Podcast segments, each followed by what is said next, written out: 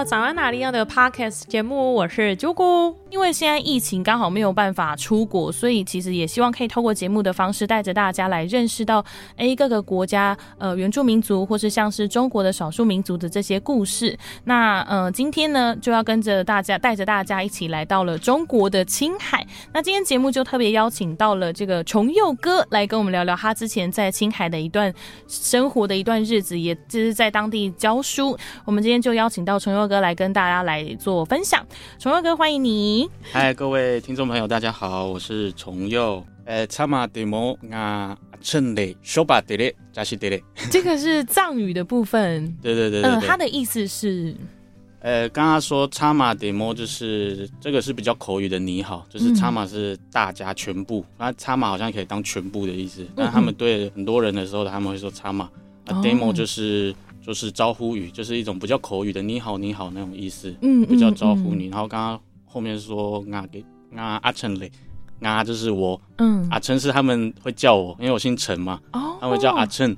后面就是早安，修巴德嘞，扎西德嘞，应该大家有听过，就是扎西是吉祥，d a y 是如意，哦，吉祥如意，那种是比较敬语的。祝福祝福语，对，因为他们大家知道他们可能是佛教嘛，嗯嗯嗯，对对对，所以是他们就是会祝福吉祥如意。然后刚刚那个修吧，就是修吧是早上，有点像是说哎平安，大家平安这样子那种概念，对，就是一见到面就是祝福这样子，嗯嗯，所以其实是一个有点充满祝福的蛮蛮暖心的一个族群，对对对对，可以这样说。谈到中国青海啊，因为我自己对中国青海的这个第一个印象，通常是在我国中。就学生时代的时候念的，呃，中国地理的这个部分，然后你就是知道说，哎，它就是在中国这个这一大块的土地上面的左上角的某一个地方，然后它是一个很大片的一个土地这样子。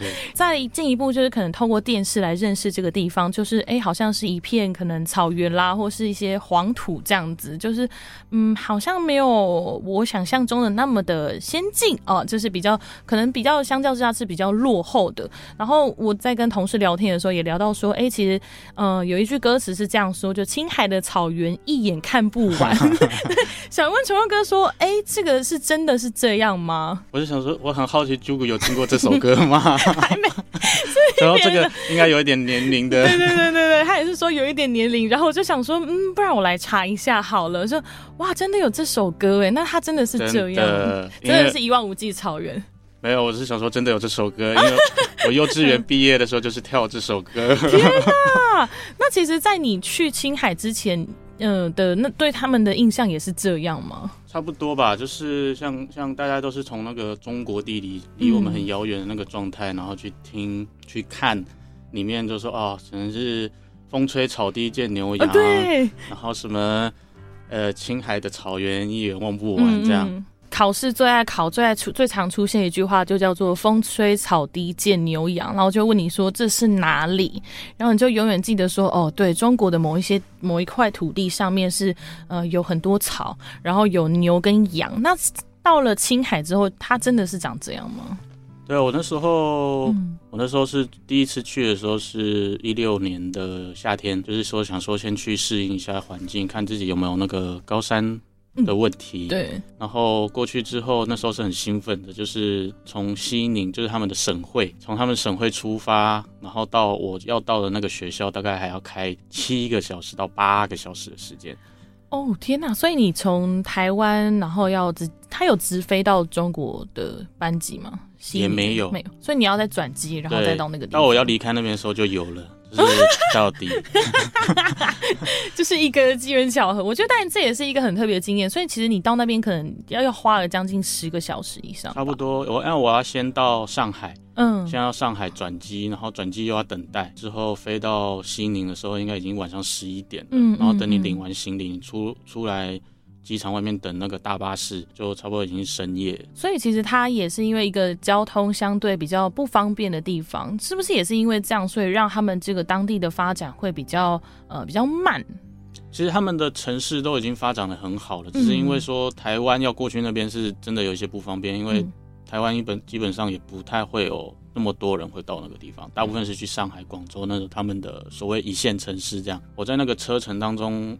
当然是昏昏沉沉，因为路途太远了。我们从台北到垦丁也不过 也是也是五六个小时而已，他还超过，而且他超过那个是飙车的状态哦，飙车的状态也要七到八个小时。我坐过那个坐过一次，他们坐公车，就是我们所我们所有客运嘛，坐客运从上面下来，就开了快九到十个小时。哦天哪！而且车上没厕所。在考验人的一个最最最强忍耐度了，对，考验大家的那个膀胱。真的，嗯，那其实到了之后，呃，有没有一种下车就哦，终于到了，然后看到跟你自己一开始的那种感受上是如何？有，它其实中间穿过几个小城市，嗯，然后后来就真的真的是到一望无际的那个草原，嗯，但没有到真的什么所谓的风吹草低见牛羊。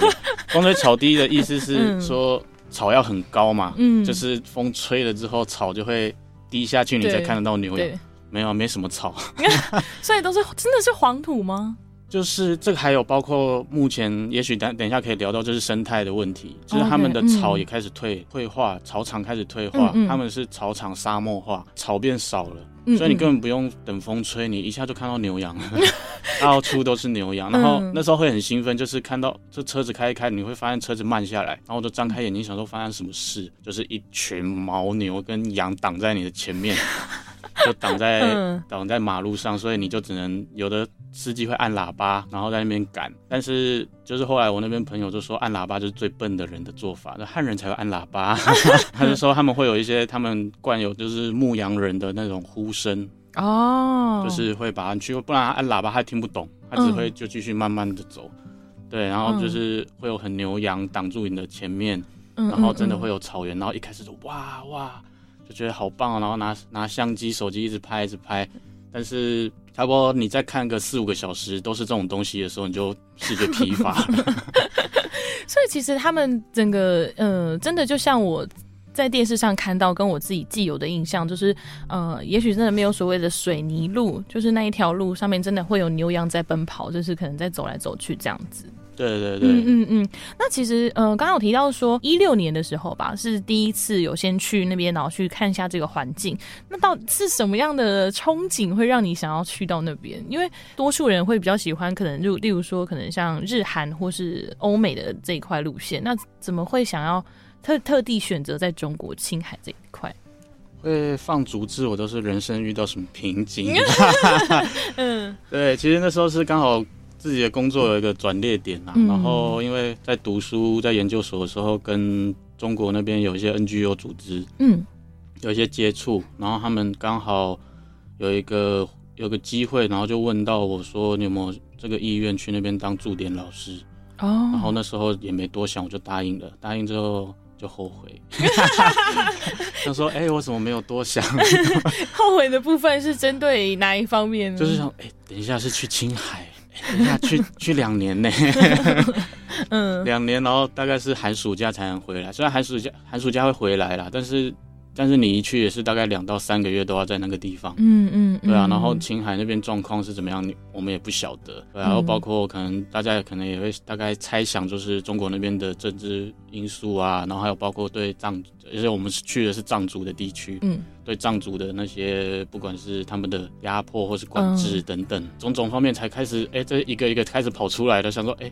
我是不是答应太快了？但是 email 已经发出去了，有点来不及，有种误上贼船的感觉。对，自己没有想太多，就直接说：“哎，好，我就是去。”但是后来慢慢衍生出了一些这个要思考的问题，譬如说我到了那边之后，哎，我面对当那时候的政治的部分啊，以及当地的族群的这个可能面临到的问题，我我到底要怎么去应对？还有像是在地形啦、文化、饮食、语言各种种种的问题，慢慢的浮现在心里当中。因为其实青海它的海拔蛮高的，就是三千多公尺，对对，无法想象就是我如何生存在玉山的那种感觉，差不多是这个概念，又很冷，然后可能因为它是高原气候，温度低，然后可能应该也算蛮干燥的气候吧，对不对？所以其实到了那时候会不会有这个呃高山症的状况，或是有什么样让你不好适应的地方？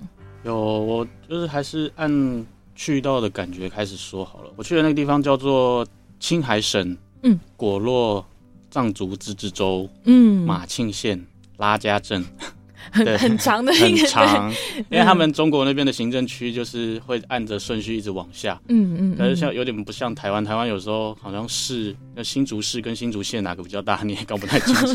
可是他们就是市是最大的，北京市、上海市，然后往下是县，嗯。往下是乡，嗯。再往下是镇，嗯，就是一直往下，然后再往下是村，他们就是会按着顺序下。然后他们还有自治区，对，他们会有自治区，嗯，琼优哥有提到说你是到了一个什么比较小的镇，对，拉加，嗯，拉加镇。对，那到了之后，对于因为是一样那个高度还是大概在三千多公尺，对他们那边嗯。海拔。我昨天才查了中央人民政府网站。是。上面的记录是说他们嗯。平均海拔是三千七，但是我记得我住的地方还没有那么高啦，因为我是住在黄河边，哦。哦，就是中国地理的那个黄河，黄河，我住在黄河旁边，因为它可能因为我们旁边有神山，所以它可能是平均下来，但我住的地方大概是三千、我记得应该是三千一到三千二左右、嗯平均，但还是很高、啊，差不多是五岭，就是整天住在五岭的感觉。对啊，会不会有那种就是高山症，应该很不舒服。对，就一开始去应该是就是第一天去是有，刚到的时候就是到入住饭店、入住旅馆，嗯，然后我要从一楼走到二楼，然后就我走上去之后就发现自己好像跑完一百公尺，就很喘。天哪，好神奇哦一楼走到二楼而已哦，然后我就好喘，我说天哪，这是对的现象吗？因为氧气比较稀薄，对对，后来我本来觉得我好一点，就是嗯稍微慢慢、慢慢行走的话，就是嗯慢自让自己呼吸好一点，然后我就觉得好了。嗯然后后来就说，哎、好了，我就去楼下烧烤，就是回到饮食，嗯 就是想要简单吃一个烧烤，然后旁边有烤肉很香啊，我就吃了烤肉。结果不知道是不是因为水土不服还是怎样，我吃完那一天晚上我就拉肚子，哦，嗯。结果拉肚子拉了一个太严重，就是引发高山症。更严重的高山症对，，嗯，就是我整个头痛到炸掉，就是我从来没有那么痛过，就是从后脑勺，嗯，从后脑勺那种可能是高血压吧，就是可能阿公阿妈哦。高血压大概是那种感觉，哔哔哔哔的感觉，对，就是从那个就是从脖子那个脊椎这样上来，一路到嗯头顶，就整个痛到我就是头不能一晃一动，就是痛到不行。就我那一天就是直接躺在床上躺一天，整整一一天，都没办法动，对，一直到、嗯嗯。到稍微快要十点十一晚上十一点的时候，才稍微舒缓一点，嗯然后稍微嗯。简单吃一点东西。那他们就是在地人有没有那种？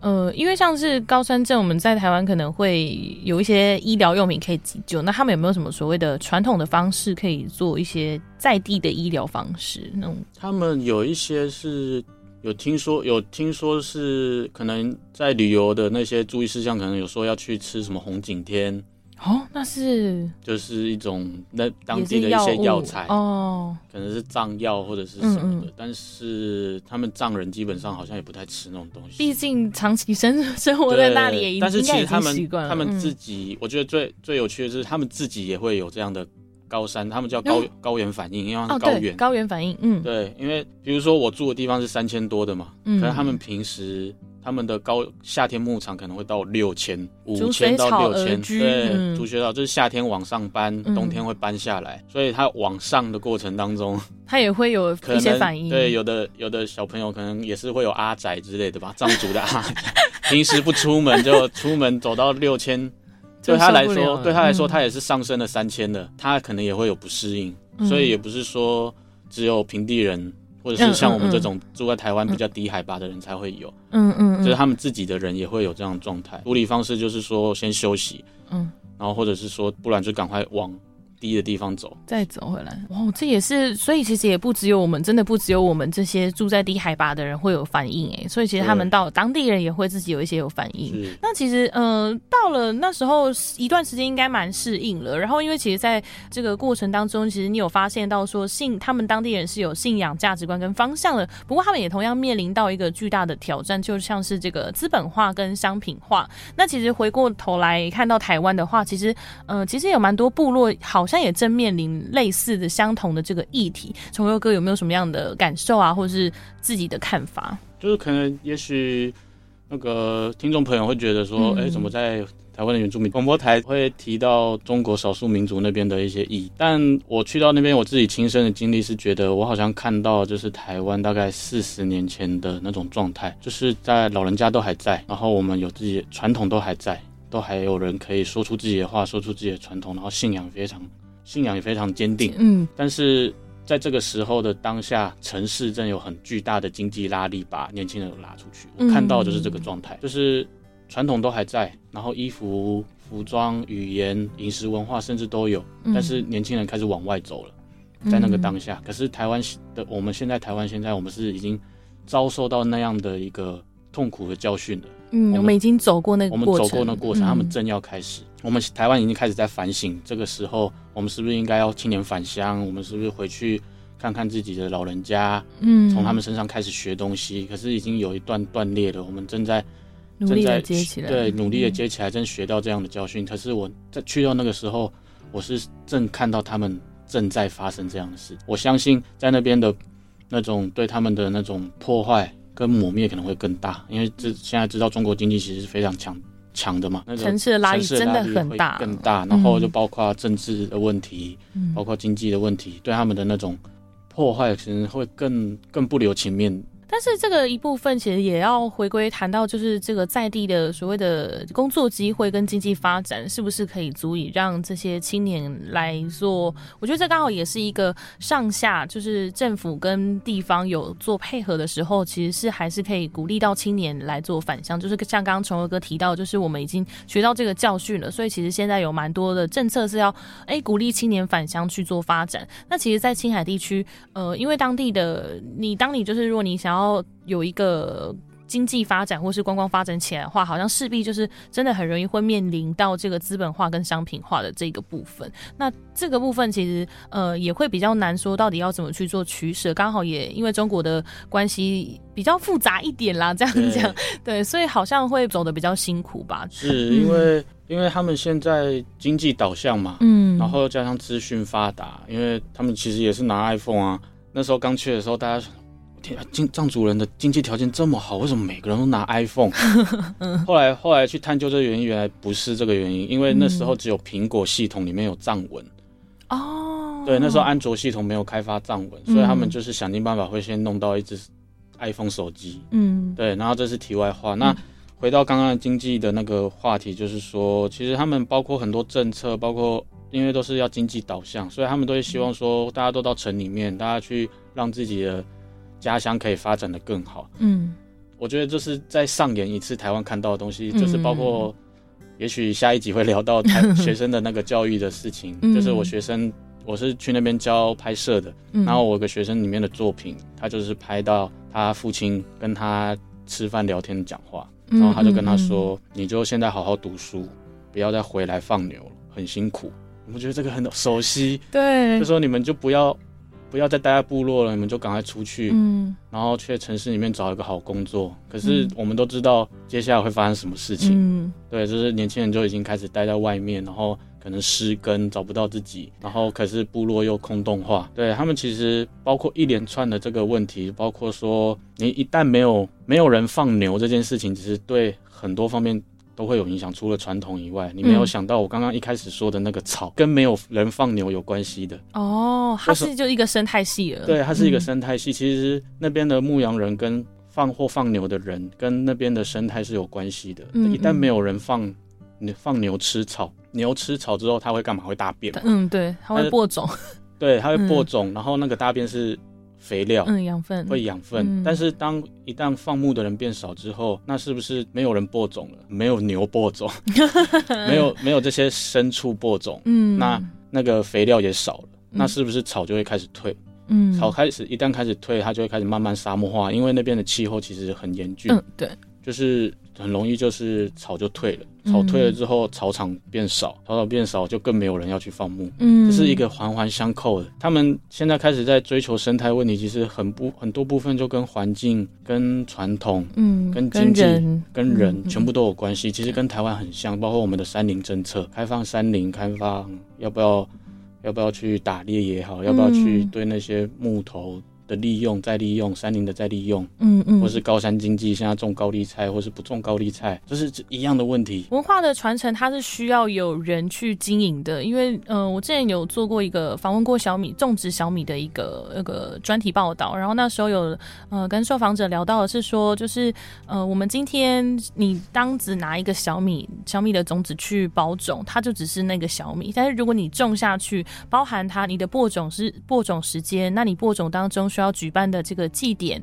以及到它最后成长，它每一个成长的过程跟环节，到你采收小米收获的时候，这个过程当中种种的语言跟文化也就这样保存下来，就是它是一个循环性的，你的呃保存文化的这个过程就活了起来。所以其实就是像呃回应到刚刚崇优哥提到，就是它是一个环环相扣的，总要有人去做这件事情，那做了它才会慢慢的呃每一个环节每一个部分的文化都可以继续的传承跟保存下去。那今天也非常谢谢崇佑哥来到我们早雅亮的节目现场，来跟大家分享到的是他在呃青海当地的一些观察。那接下来呢，在下礼拜的节目当中，我们就要来跟崇佑哥聊到是他在青海教书的日子，这个部分应该也蛮多发生蛮多有趣的事情。对对对，对因为小孩子的跟老师的互动应该蛮好玩的吧？对，对，他们是毕竟是牧羊的少年。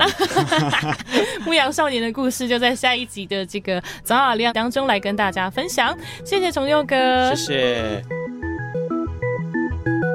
以上内容由阿里样九六点三原著民族广播电台制作提供。